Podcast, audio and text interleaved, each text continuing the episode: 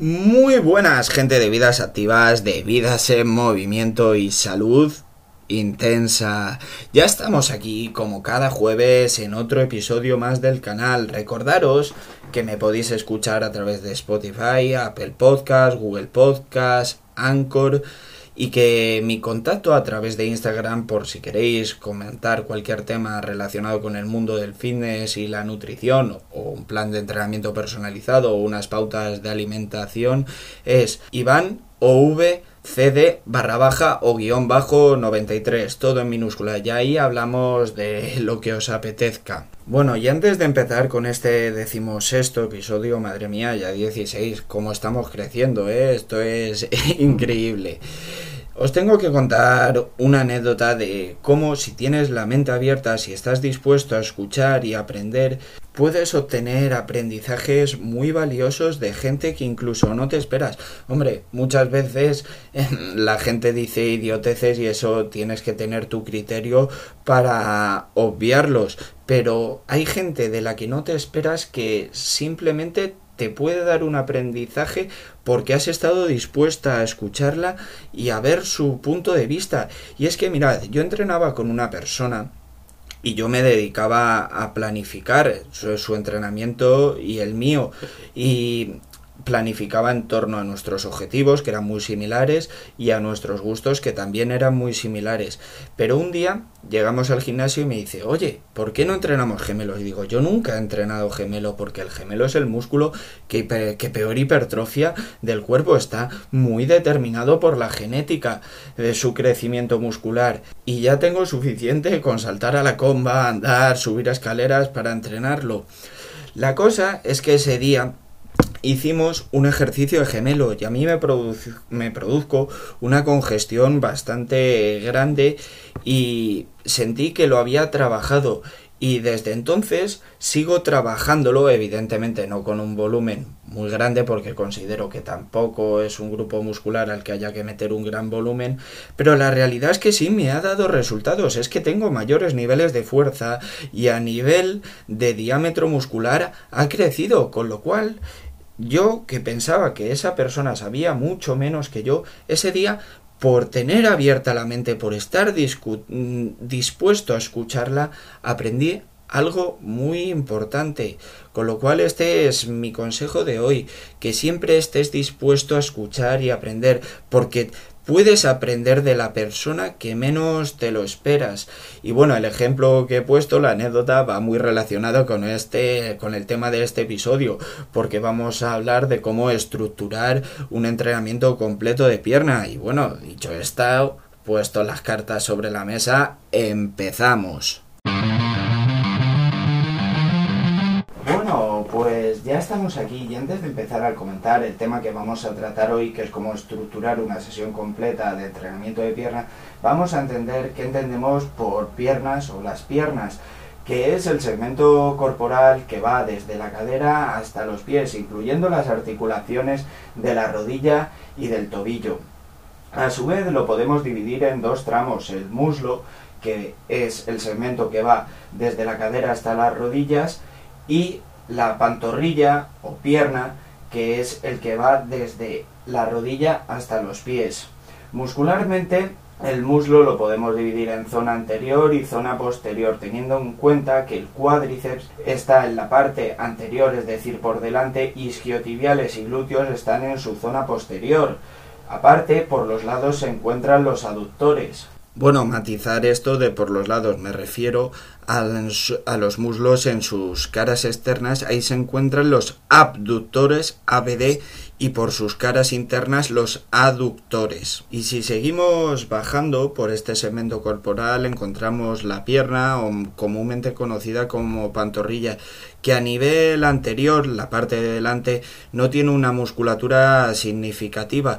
Sin embargo, por la zona de detrás sí que tiene un grupo muscular bastante importante, que es el tríceps ural o más conocido como los gemelos, que el tríceps ural no son solo los gemelos, son más músculos, pero el grupo principal son los gemelos, es el que todo el mundo conoce. Una vez que ya hemos comprendido la anatomía, vamos a meternos de lleno ya en cómo estructurar la sesión. Decir ya desde el primer momento que no no voy a decir un número de series ni un número de repeticiones, eso va a depender de vuestro objetivo, de vuestra fase, de un, del microciclo de fuerza y de muchos más factores.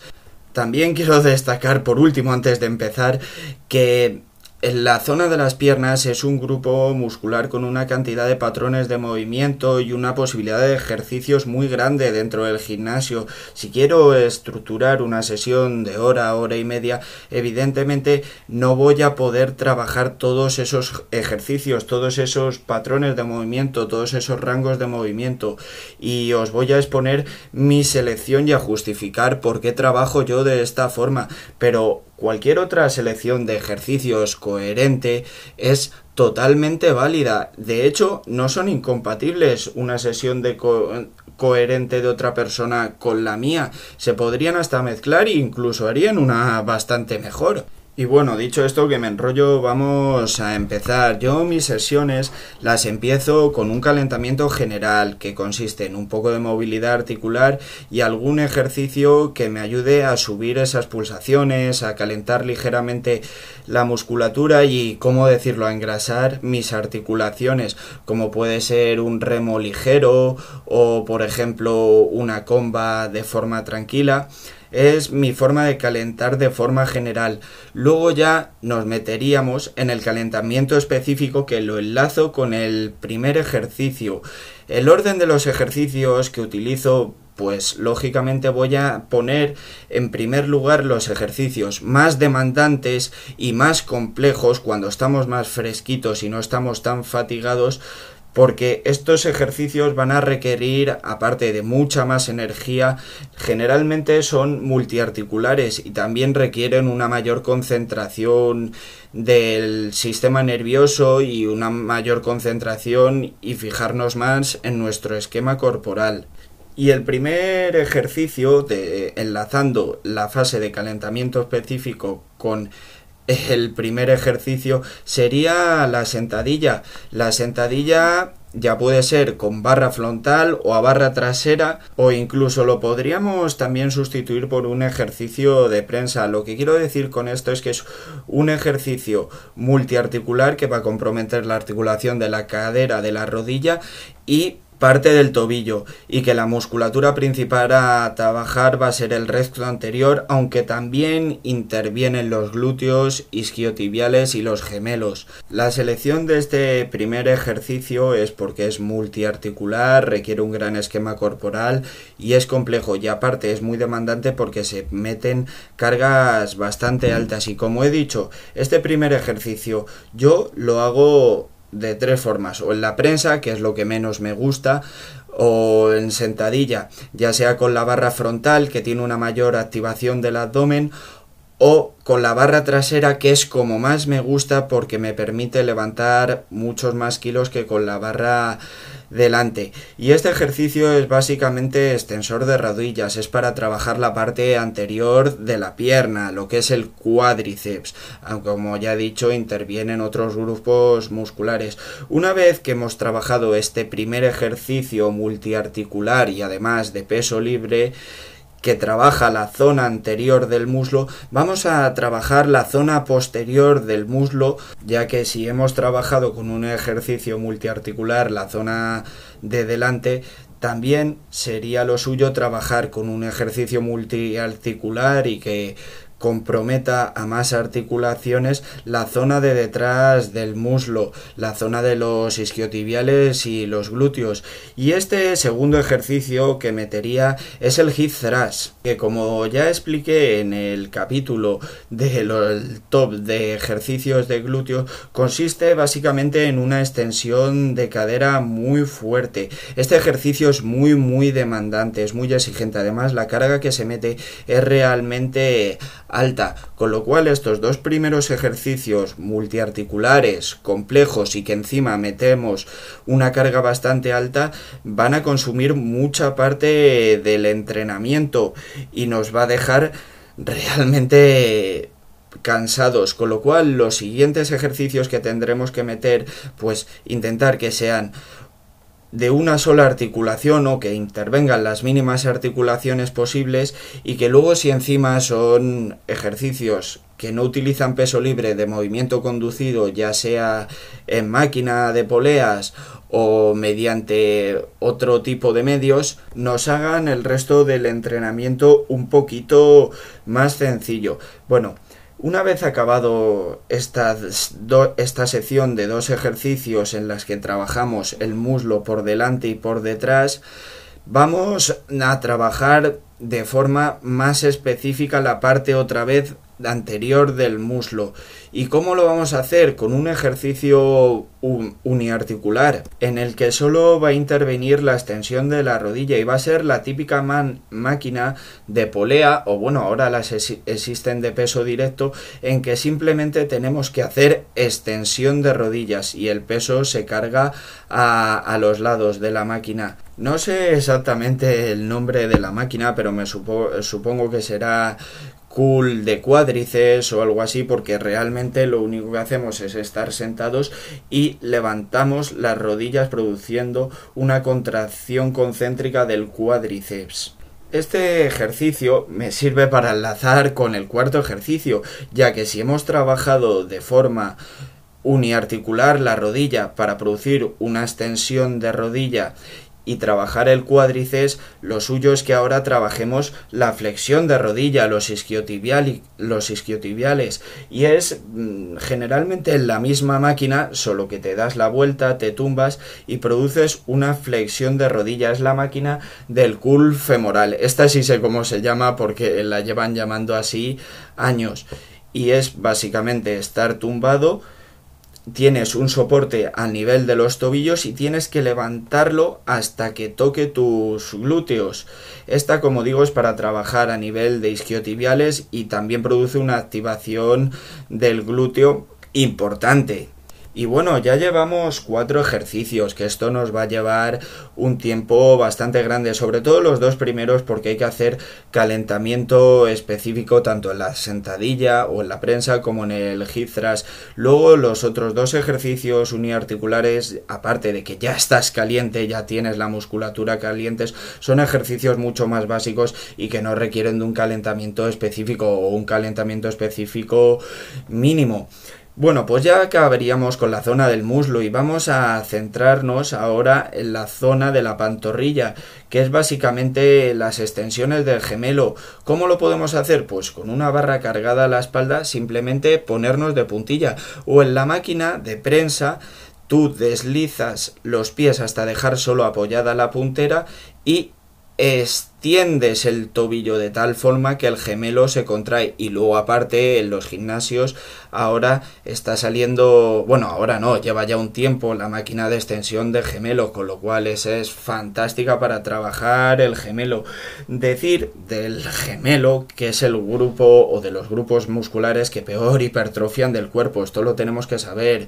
El gemelo está muy determinado por la genética su crecimiento es realmente complicado pero no por ello tenemos que dejar de entrenarlo. Y esto, a esta conclusión llegué hace no mucho entrenando con una persona con la que entrenaba y me decía, bueno, aunque genéticamente esté limitado y tu hipertrofia del gemelo sea menor que de otros grupos musculares, tienes que entrenarlo aún así y la conclusión es que me abrió los ojos y, y efectivamente tenía, tenía razón.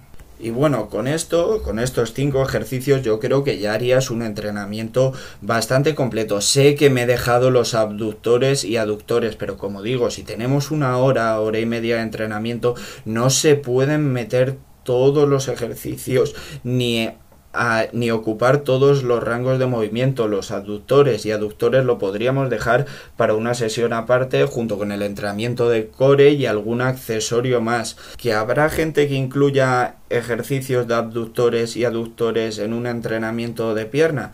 Pues me parece totalmente lógico y correcto. Yo no lo hago porque considero que lo puedo hacer en una sesión aparte donde meto ejercicios más accesorios. Lo que sí yo hago, y esto es totalmente subjetivo y personal, y porque me gusta hacerlo, después de estos cinco ejercicios de fuerza, voy a meter un entrenamiento un poquito más metabólico, un poquito más movido, es decir, como un WOD de CrossFit, en el que seguramente trabaje pliométricos, saltos, y un ejemplo muy claro es, por ejemplo, me pongo 7 minutos a hacer las máximas vueltas posibles a la máxima velocidad de 20 wall balls, que es eh, la sentadilla con extensión lanzando un balón hacia 3 metros de altura, lo recoges, vuelves a hacer la sentadilla.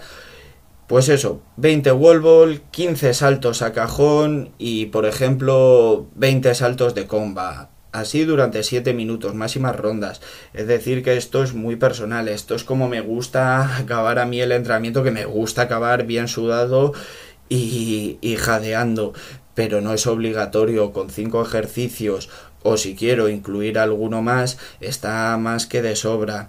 Y bueno, Dicho esto, yo creo que ya hemos completado lo que puede ser una sesión de pierna. Lo he comentado de forma muy general porque si nos ponemos de forma muy específica el episodio se puede ir a una hora y realmente creo que no es necesario. Como me ponga a explicar todos los movimientos y más por palabra porque si fuera por vídeo sería algo más sencillo, nos podemos ir a una hora de episodio.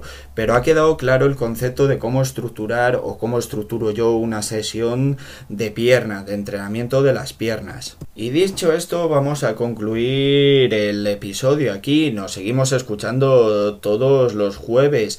Y si queréis darme vuestro entrenamiento de piernas, comentar conmigo cualquier tema de lo que sea, de nutrición, de fisiología, de lo que os apetezca, o queréis unas pautas nutricionales, un plan de entrenamiento personalizado, os digo mi contacto a través de Instagram, todo en minúsculas, Iván barra baja o guion bajo 93 y ahí hablamos de lo que haga falta y nos seguimos escuchando todos los jueves.